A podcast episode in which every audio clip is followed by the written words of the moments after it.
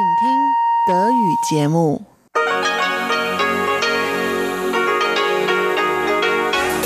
Hier ist Radio Taiwan International. Herzlich willkommen zum halbstündigen deutschsprachigen Programm von Radio Taiwan International an diesem Sonntag, den 12. April. Am Mikrofon hören Sie Karina Rother und für Sie heute im Programm haben wir zuerst das Schatzkästchen mit Elon Huang und der erzählt Ihnen heute die Geschichte vom Mönch und dem weißen Reis aus dem Loch in Geelong.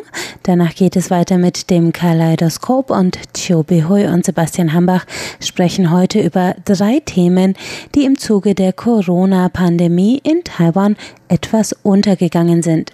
Nun zuerst das Schatzkästchen.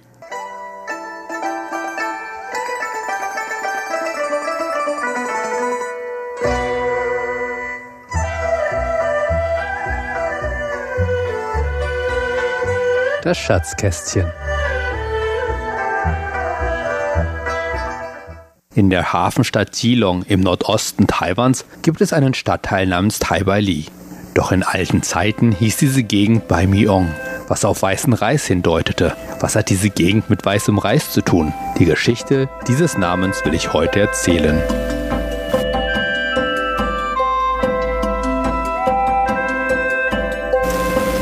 Vor langer, langer Zeit gab es in diesem Stadtteil von Geelong einen Tempel. Und in diesem Tempel lebte ein alter Mönch und zog viele kleine Jungen auf, die auch einmal Mönche werden sollten. Jeden Tag nahm der alte Mönch die kleinen Mönche und zog mit ihnen umher, um die Menschen um Almosen zu bitten.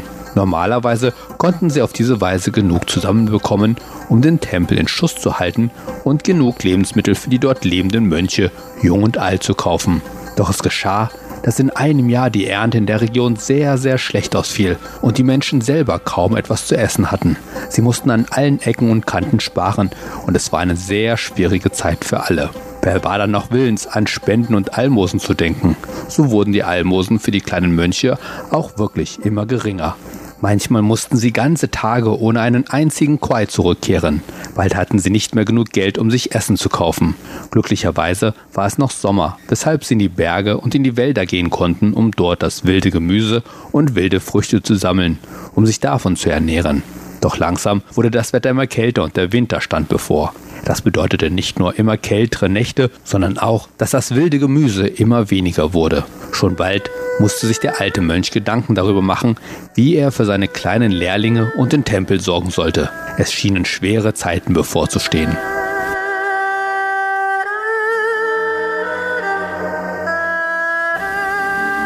Eines Tages, der alte Mönch lief wieder einmal grübelnd durch den Tempel, als aufgeregt einer der kleinen Mönche zu ihm gelaufen kam und Meister, Meister, rief der kleine Mönch. Ich hatte einen seltsamen Traum. Im Traum ist mir die gütige Guanin Pusa erschienen und sie hat zu mir gesprochen. Sie hat mir erzählt, dass sich auf dem Berg hinter unserem Tempel eine kleine Höhle befindet und in dieser Höhle soll es einen kleinen Spalte geben. Sie hat mir geheißen, vor dieser Spalte dreimal in die Hände zu klatschen und schon soll Reis daraus strömen, den man dann einsammeln kann. Ist das nicht eine wundervolle Sache, Meister? Können wir nach der Höhle und dem Spalt suchen? Doch der Meister war alles andere als begeistert. Er war sowieso schon ob seiner Probleme schlecht gelaunt, und als der kleine Mönch mit dieser unglaublich klingenden Geschichte ankam, da explodierte der alte Mönch vor Zorn regelrecht. Er schlug den kleinen Mönch auf den Kopf und rief wütend, was für ein Geschwätz, Reis soll aus einer Höhlenspalte fließen? Bist du nicht richtig im Kopf? Hat dich der Hunger verrückt werden lassen oder hast du zu viel geschlafen, dass dich die Tollheit überkommen hat? Ah, aber Meister, stammelte der kleine Mönch gleichzeitig erschrocken und verletzt. Das habe ich mir nicht selber ausgedacht. Das hat mir Guanin Pusa erzählt. Du wagst es auch noch weiter dummes Zeug zu reden? rief der Mönch immer wütender werdend. Auch wenn die Guanin Pusa versuchen sollte, durch einen Traum zu uns zu sprechen, dann würde sie doch sicherlich zu mir sprechen. Warum sollte sie zu dir sprechen, einem dummen Rotzbengel, der gerade mal einige Tage die heiligen Schriften gelesen hat? Schnapp dir den Besen und fege den Tempelhof, damit du wieder zu klaren Gedanken kommst. Und damit gab er dem kleinen Mönch noch einen Schlag auf den Kopf. Dieser war zwar verletzt, dass der alte Meister ihm nicht glaubte, doch er erkannte, dass er nun keine Möglichkeit hatte, den Meister zu überzeugen und dass es das Beste war, sich zurückzuziehen. Er verbeugte sich, schnappte sich dann einen Besen und begann den Tempelhof zu fegen, so wie es der wütende Meister es ihm befohlen hatte. Doch natürlich ging davon der Hunger nicht weg, und so mussten der kleine Mönch und die anderen kleinen Mönche sich wieder hungrig zur Nachtruhe begeben.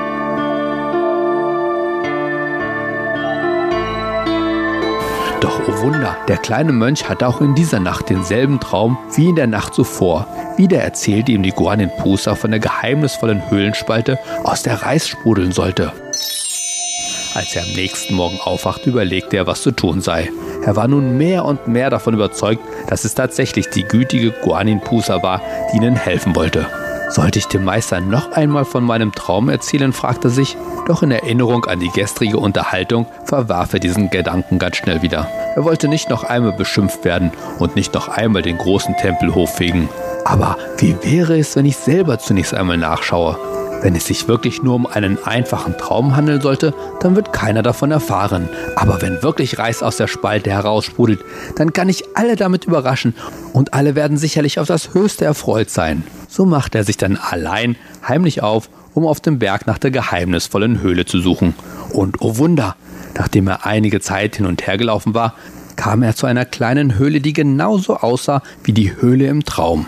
Aufgeregt betrat der kleine Mönch die Höhle und siehe da, da war ja auch die Spalte, die er im Traum gesehen hatte.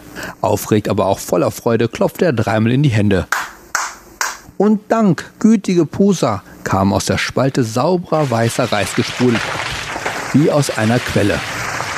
Der kleine Mönch hob voller Freude seine Kutte, um so viel Reis wie möglich aufzufangen. Dann lief er freudestrahlend zum Tempel zurück, wo ihn alle voller Begeisterung umringten, als sie sahen, dass er so viel Reis anschleppte. Alle staunten, als er ihnen erzählte, was passiert war. Auch der alte Mönch musste grummeln zugeben, dass er sich geirrt hatte. Endlich konnten sie sich an diesem Abend mal wieder richtig satt essen. Und komischerweise reichte der Reis gerade ganz genau für alle Mönche, sich satt zu essen. Es war kein Korn zu viel, aber auch keins zu wenig.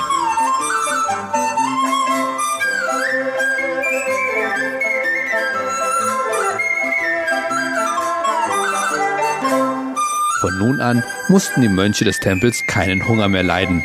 Jeden Tag gingen der alte Mönch und einige kleine Mönche zu der kleinen Berghöhle, um um Reis zu bitten. Und jeden Tag sprudelte wohlschmeckender und wohlduftender weißer Reis aus der Spalte. Und jeden Tag war es gerade genug, um alle satt zu machen. Kein Korn zu viel, aber auch kein Korn zu wenig. Und für einige Zeit waren alle glücklich und zufrieden. Doch nach einiger Zeit begannen in dem alten Mönch einige gierige Gedanken hochzukriechen. Er dachte bei sich, die Guanin-Pusa ist wirklich so geizig. Jedes Mal ist der Reis gerade gut genug, um uns satt zu machen. Niemals ist es auch nur ein Korn zu viel. Wenn sie uns doch mehr Reis geben würde, dann könnten wir den Rest verkaufen und sogar noch etwas Geld für den Tempel verdienen. Er dachte hin und her und schließlich kam er auf eine Idee. Wenn ich den Spalt größer schlage, dann kommt sicherlich auch viel mehr Reis herausgeströmt, dachte er. Zufrieden mit dieser Idee suchte er im ganzen Tempel nach einem großen Hammer, griff dann, nachdem er den Hammer gefunden hatte, nach einem großen Sack und schritt dann zum Tempeltor hinaus. Meister, Meister, hörte er da auf einmal den kleinen Mönchen, der die Spalte entdeckt hatte. Als der alte Mönch sich umdrehte, sah er den kleinen Mönch auf sich zulaufen. Was habt ihr mit dem großen Hammer vor? fragte der kleine Mönch. Ich will damit die Spalte in der Berghöhle vergrößern, antwortete der Alte, damit mehr Reis raussprudelt. Meister, ich glaube, das ist keine gute Idee. Was ist, wenn Guanin Pusa böse wird? Doch der alte Mönch beachtete den kleinen Mönch gar nicht mehr und war schon auf dem Weg. Es dauerte nicht lange und er war an der Höhle angelangt, wo er sich umgehend ans Werk machte. Er hämmerte auf die Spalte ein, bis diese lang und breit war. Mit einem zufriedenen Grinsen legte er den Hammer aus der Hand und schlug dann dreimal in die Hände. Es begann tatsächlich zu rumpeln. Und der Mönch, der dachte, nun käme der Reis herausgeströmt, hielt seinen großen Sack auf. Doch wie groß war sein Schrecken, als er statt des Reises hunderte von kleinen und großen Steinen auf sich einprasseln sah. Er hatte gerade noch Zeit, die Hände schützend über seinen Kopf zu halten, als er auch schon unter einem Steinberg begraben wurde.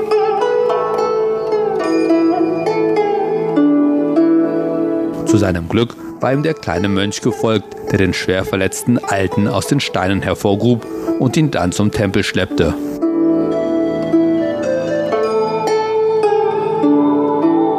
Doch der Alte sollte trotzdem nicht mehr lange zu leben haben. Denn von diesem Tag an kam kein einziger Korn Reis mehr aus der Spalte und ohne Nahrung und schwer verletzt verstarb der alte Mönch nach kurzer Zeit.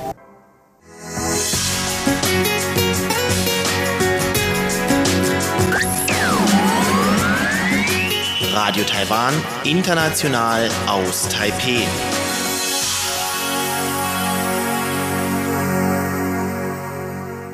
Die Corona-Pandemie beherrscht auch in Taiwan die Nachrichten und dabei gehen einige Themen unter, die sonst Schlagzeilen machen würden. Thio Bihoy und Sebastian Hambach werfen heute im Kaleidoskop einen Blick auf drei dieser Themen.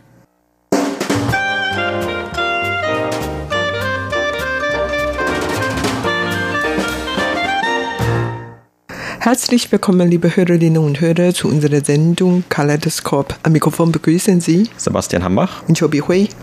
Ja, in der letzten Zeit dreht sich in den Nachrichten, aber zum Beispiel auch in unserer Sendung Schlagzeilen der Woche alles um die Ausbreitung des Coronavirus und auch in vielen anderen nicht unbedingt nachrichtenbezogenen Sendungen. Da sprechen wir oft über dieses Thema, weil das ja mittlerweile auch in der ganzen Welt eine große Rolle spielt und sich mittlerweile, also in allen möglichen Ländern auch sehr viele Menschen darüber Gedanken machen, wie sie mit dieser Epidemie umgehen oder auch weil sich die Epidemie schon auf das eigene Leben und den eigenen Tagesablauf sogar ausgewirkt hat. Aber an dieser Stelle wollen wir auch mal über ein paar Themen sprechen, die eigentlich wahrscheinlich auch für Schlagzeilen sorgen würden hier in Taiwan zumindestens, wenn jetzt eben nicht gerade diese Epidemie das tonangebende Thema wäre, die aber deshalb auch im Moment so etwas untergehen, aber die nicht unbedingt weniger wichtig sind oder zumindest die sonst auch sehr wichtig wären.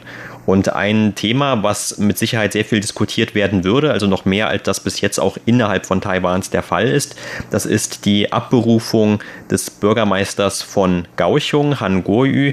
Und die Hörer werden sich vielleicht noch an diesen Namen erinnern, denn Han Guoyu war ja auch der Präsidentenkandidat der Kuomintang Anfang des Jahres bei der Präsidentschaftswahl. Das ist schon eigentlich ein sehr interessantes Thema, weil Han Guoyu vor noch nicht mal drei Jahren in etwa wie aus dem Nichts eigentlich auf der politischen Bühne hier in Taiwan erschien. Er war zwar schon vorher jemand mit einer längeren politischen Karriere, aber er war eigentlich nicht wirklich bekannt.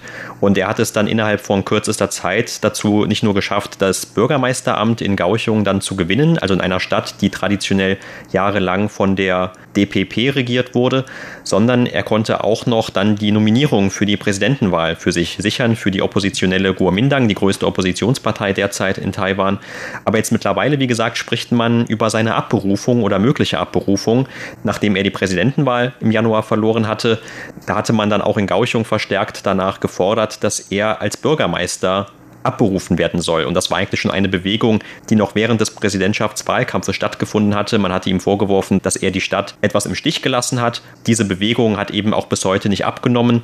Und die Gruppen, die nach dieser Abberufung vor allem gerufen haben, die haben auch in den letzten Monaten und Wochen, also trotz Epidemie, immer weiter fleißig Stimmen gesammelt, Unterschriften für eine mögliche Abberufung von Han Guoyu. Ja, apropos Han Guoyu, ich muss ehrlich sagen, vor drei Monaten hört man eigentlich jeden Tag in allen Medien, sei es Zeitungen, Online-Zeitungen oder überhaupt im Fernsehen, Radio oder auf der Straße, dann sieht man eigentlich nur Han Guoyus Namen und noch seine Unterstützer und seine Unterstützer sind und waren alle so begeisterte, enthusiastisch. Solange Han Guoyu auftauchte, erschien, dann kamen so viele Leute zu ihm. Er war wirklich damals Favorit aller Medien. Man hörte eigentlich nur von ihm.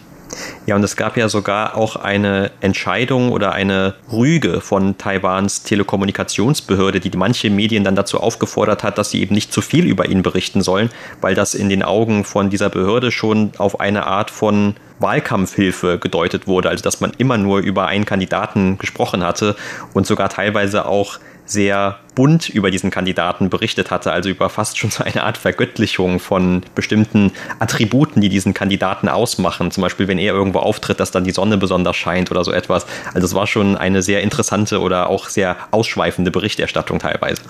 Also heutzutage ist das Coronavirus wirklich in allen Munden und unser Leben hier richten auch sehr nach der Bekämpfung des Coronavirus. Aber vor drei Monaten war Han Kuo-yu der dominierende Person hier überhaupt in Taiwan. Man sprach damals nur von ihm, kritisierte ihn oder lobte ihn, was auch immer. Also jetzt haben wir jeden Tag vielleicht fünf, sechs Meldungen auf unsere Nachrichten gestellt und vier bis fünf Meldungen geht es um das Coronavirus, aber vorher waren im Gegenteil, also ging ja vier oder fünf dann um die Nachrichten, die mit Hangui zu tun hatten. Und so war damals so und kaum hat er die Präsidentenwahl verloren und dann kam plötzlich ganz schnell, also die Wahl fand Anfang Januar statt und Ende Januar, dann hört man eigentlich schon von dem Ausbruch des Coronavirus in China und so die ganze Bevölkerung in Taiwan ist bei der Phase sich gegen die Ausbreitung des Coronavirus angeschlossen. Also irgendwie, dann hört man jetzt gar nichts mehr von Hanguoyu und Hanguoyu hat auch von sich aus sehr zurückhaltend benommen. Also tatsächlich, der spricht auch nicht mehr so viel und tritt auch nicht bei alle möglichen oder unmöglichen Gelegenheiten auf. Auf jeden Fall, jetzt hört man gar nicht mehr von ihm und während bei der Bekämpfung des Coronavirus, dann hat dieser Bürgermeister das gesagt oder der andere was unternommen hat, man hört eigentlich kaum noch was von ihm oder von Kaohsiung. Irgendwie er versucht sich dann in Vergessenheit aller Leute zu geraten, weil vielleicht das eine Strategie von ihm, wenn man ihn einfach vergessen hat, dann wird diese Anti-Hanguoyu-Kampagne vielleicht dann weniger Unterstützung von der Bevölkerung bekommen könnte. Das wissen wir nicht. Auf jeden Fall, man hört schon kaum noch von ihm. Allerdings, diese Abrufen-Kampagne setzt sich weiter fort und tatsächlich vor kurzem hat diese Anti-Hanguoyu-Kampagne-Gruppe noch sehr viele Unterschriften an die zentrale Wahlkomitee gegeben und diese ist auch akzeptiert worden. Das heißt ja, die erste Periode und zweite Periode bei der Abberufungsprozess ist akzeptiert worden und bald wird die Abwahl stattfinden. Und wann diese Abwahl richtig stattfinden würde, wissen wir noch nicht, aber man hat vermutet, äh, wahrscheinlich Anfang Juni. Also diese Abberufung oder dieses Vorhaben ist natürlich auch ein politisches Thema und insofern aber im Moment tatsächlich für die meisten Medien weniger wichtig als diese Coronavirus-Epidemie oder diese Präventionsarbeiten, die geleistet werden. Aber es gibt auch noch ein anderes Thema, das wahrscheinlich etwas mehr Aufmerksamkeit erhalten würde, als es das derzeit tut, das aber trotzdem vielleicht auch so im kulturellen Vergleich sehr interessant ist. Und zwar geht es dabei um diese Frage, ob Ehebruch in Taiwan weiterhin dem Strafgesetz zugerechnet werden soll. Und Taiwan ist eines der wenigen Länder und in einem Bericht habe ich auch gelesen, das einzige industrialisierte Land in der Welt, das also noch Ehebruch diesem Strafrecht zuordnet. Das heißt also, es droht eine Gefängnisstrafe in Taiwan, wenn man eben seiner Partnerin oder seinem Ehepartner nicht treu bleibt. Und das wird von vielen kritisiert, auch zum Beispiel von vielen Frauenverbänden wird das in Taiwan kritisiert, auch wenn diese Gefängnisstrafe in der Praxis oft in eine Geldstrafe einfach umgewandelt werden kann, weil sie eigentlich nicht sehr lange ist. Also ich glaube, drei oder vier Monate ist diese Zeit, die man dann maximal im Gefängnis verbringen müsste. Aber die Tatsache, dass Ehebruch als ein Strafgesetzbestandteil immer noch bestehen bleibt in Taiwan, das sorgt eigentlich für viele Probleme. Und deshalb hatten insgesamt 18 Richter dazu aufgerufen, dass man über dieses Thema diskutiert und dass man sich vor allem anschaut, ob dieses Ehebruch als Strafgesetz überhaupt mit der Verfassung in Taiwan noch vereinbar ist. Denn das Problem war zum Beispiel bei der Beweisbeschaffung. Also es hat zu sehr vielen teilweise schon extremen Situationen geführt, dass dann zum Beispiel Frauen, wenn sie ihren Mann verdächtigt haben, dass er fremd geht, dass sie dann also einen Privatdetektiv angestellt haben und die haben dann zum Beispiel teilweise die Hotelzimmer gestürmt, wenn sie dann eben dem Mann nachgespürt haben und tatsächlich sich herausgestellt hat, dass er mit einer anderen Frau dort war. Oder natürlich auch umgekehrt. Das Beispiel gab es, dass dann eine Frau, die verheiratet war, ihren Mann betrogen hat. Und auch in diesem Falle musste also irgendwie ja erstmal ein Beweis beschafft werden. Und dass also diese Beweisbeschaffung eigentlich wieder ihrerseits gegen Menschenrechte verstößt in der Art und Weise, wie dann diese Privatdetektive also in die Hotels eingedrungen sind oder dort eben eben äh, Materialsuche betrieben haben, sozusagen, Fotos auch gemacht haben. Und das ist also ein Thema, das jetzt im Moment auch zumindest auf juristischer Ebene diskutiert wird. Und es gibt Für- und Widersprecher. Also zum Beispiel sehr viele Frauenorganisationen, die sind eigentlich für eine Abschaffung dieses Strafgesetzartikels, denn es gibt Statistiken, die belegen, dass vor allem Frauen eigentlich davon betroffen sind. Also auch wenn Statistiken zufolge die Männer öfter diejenigen sind, die Ehebruch betreiben, wie man sich ja leicht vorstellen kann, ist es allerdings so, dass die Frauen öfter nach diesem Gesetz bestraft werden. Das heißt also in der Praxis scheint es so zu sein, dass viele Frauen eher vielleicht nicht unbedingt verständnisvoller sind, aber zumindest nicht auf die Umsetzung dieses Gesetzes bestehen und dann zum Beispiel auch von einer Klage oder von einer Anzeige eher absehen.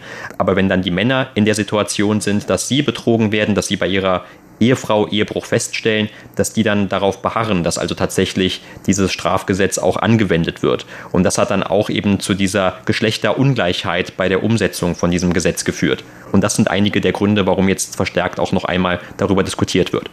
Ja, tatsächlich, viele Leute können das bestimmt nicht nachvollziehen, dass Taiwan so ein freies, demokratisches Land und so fortgeschrittenes Land und trotzdem hat man dieses Bestimmungen und das widerspricht eigentlich der Vorstellung der meisten Leute in der Welt. Aber das ist tatsächlich so. Du hast ja vorhin von der Szenerie beschrieben, wie die Ehefrau so einen Detektiv engagierte und kam zu dem Hotelzimmer und so weiter und so fort. Und sowas passierte eigentlich ich weiß nicht, ob die in der Realität, aber in viele Fernsehsendungen so und tatsächlich man liest oder hört zu sehr viel solche Anekdote. Also in der Praxis weiß ich, muss ich ehrlich sagen, nicht so genau, weil wenn man nicht zusammen können, dann kann man scheiden gehen und so. Das ist in Taiwan eigentlich schon ganz Normalität. Auf jeden Fall viele Frauengruppen, du hast vorhin gesagt, die, die unterstützte, dass diese Gesetz abgeschaffen werden sollte. Aber es gibt tatsächlich auch viele Frauengruppen, die dafür sind, weil wie gesagt, äh, Frauen sind meistens Opfer bei einem Ehebruchsfalls. Also die Männer sind normalerweise diejenigen, die fremd gegangen sind und dann vielleicht auch erwischt worden sind. Die wurden allerdings noch ihre Ehe behalten, während die dann noch Freude mit anderen Frauen zu haben und so weiter. Auf jeden Fall, das merkt man schon in dieser Gesellschaft. Manche sprechen sich natürlich dagegen aus, manche dafür aus. In Taiwan gibt es immer noch diese alte Tradition. Auge um Auge und das passiert auch bei der Diskussion über die Abschaffung von Todesstrafe und so weiter. Also auf einer Seite sieht Taiwan sehr modern aus und die Leute sind demokratisch und international und so weiter. Aber auf der anderen Seite sind die Leute doch etwas konservativ und nehmen sich sehr zurückhaltend. Aber vielleicht ist das der Schein von dieses Land, wie das Stadtbild in Taipei. Da gibt es ja wirklich ganz moderne Wolkenkratzer. Aber auf der anderen Seite, da gibt es noch sehr viele verkommene kleine Häuschen Mädchen und daneben vielleicht auch einen kleinen Tempel und so weiter. Also irgendwie alle zusammen gemischt und trotzdem herrschte noch einige Harmonie hier. Ja, und zum Beispiel das Justizministerium argumentiert in beiden Fällen, also sowohl was die Abschaffung von Ehebruch als Straftat, als auch was zum Beispiel die Abschaffung der Todesstrafe angeht, immer damit, und jetzt auch in diesem Falle also damit, dass die Mehrheit der Bevölkerung von Taiwans eigentlich beide Gesetzessituationen weiterhin unterstützt, zur Mehrheit zumindest, also über 60 oder 70 Prozent sogar in beiden Fällen.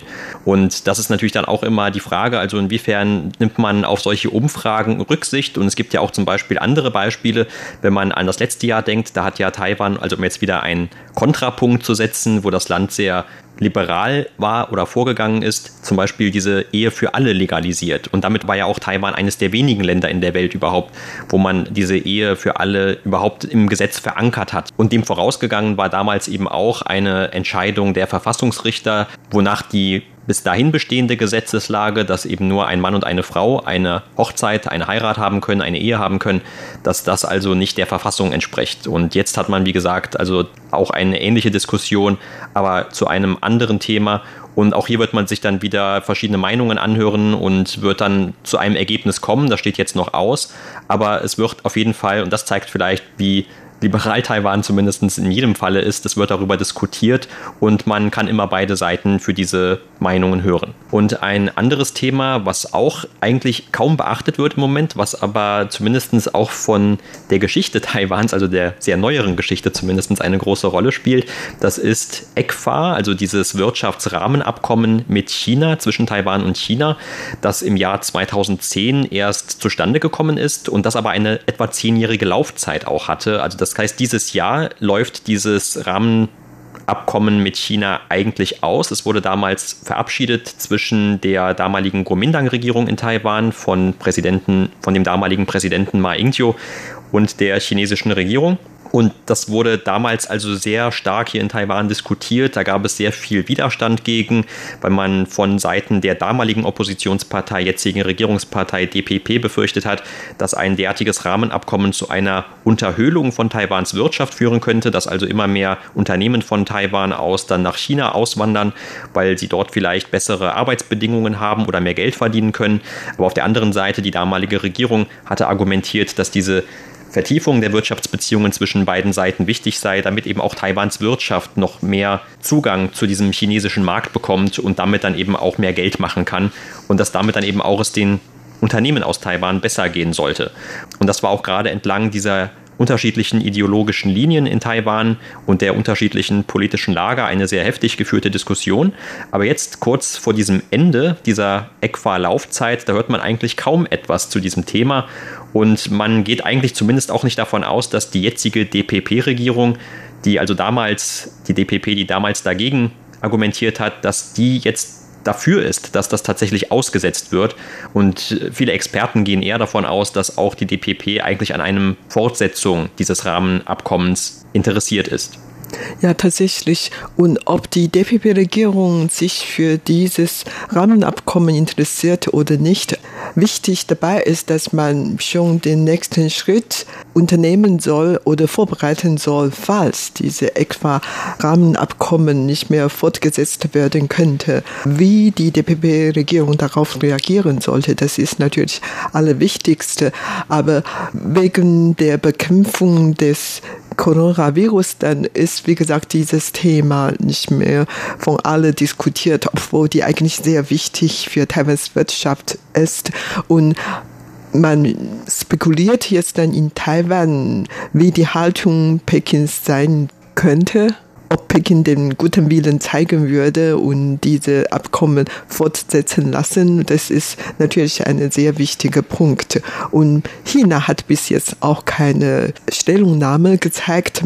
Taiwan kann jetzt schlecht schätzen, was China darüber denkt. Und das, wie gesagt, sehr wichtig für Taiwans Wirtschaft ist und vor allen Dingen für Taiwans Landwirtschaft, weil viele taiwanische Agrarprodukte und auch viele Fischereiprodukte gehen eigentlich nach China, also weil diese Produkte nicht lang transportiert werden sollten und außerdem Taiwaner und Chinesen gleiche Lebensmittel essen und so, dann 539 taiwanische Produkte gehen nach China und macht ja natürlich auch viele Geld und daher, falls die davon lebenden Bauern oder Fischer ihre Einkommen nicht mehr gesichert bekommen und das wird natürlich ein großes Problem für die DPP-Regierung sein.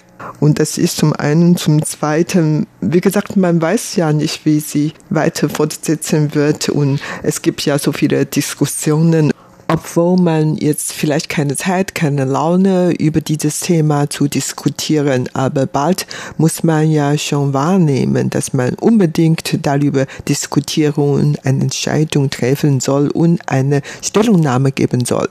Ein möglicher Termin ist Ende Juni, weil bis dahin wird ECFA-Rahmenabkommen auslaufen und bis dahin müssen die beiden Seiten der Taiwanstraße tatsächlich miteinander reden und diskutiert, wie sich es weiterentwickeln soll. Das war's für heute in unserer Sendung Kaleidoskop. Vielen Dank für das Zuhören. Am Mikrofon waren Sebastian Hambach und Chobi Hui. Ja, und damit sind wir am Ende des heutigen deutschsprachigen Programms von Radio Taiwan International.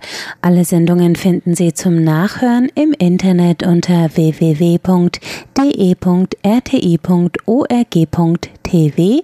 Außerdem sind wir unter deutsch.rti.org.tv per E-Mail zu erreichen.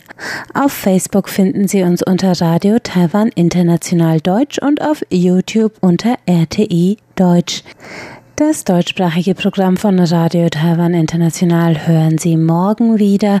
Am Mikrofon verabschiedet sich jetzt Karina Rother. Schön, dass Sie heute dabei waren. Ich sage Tschüss und bis zum nächsten Mal.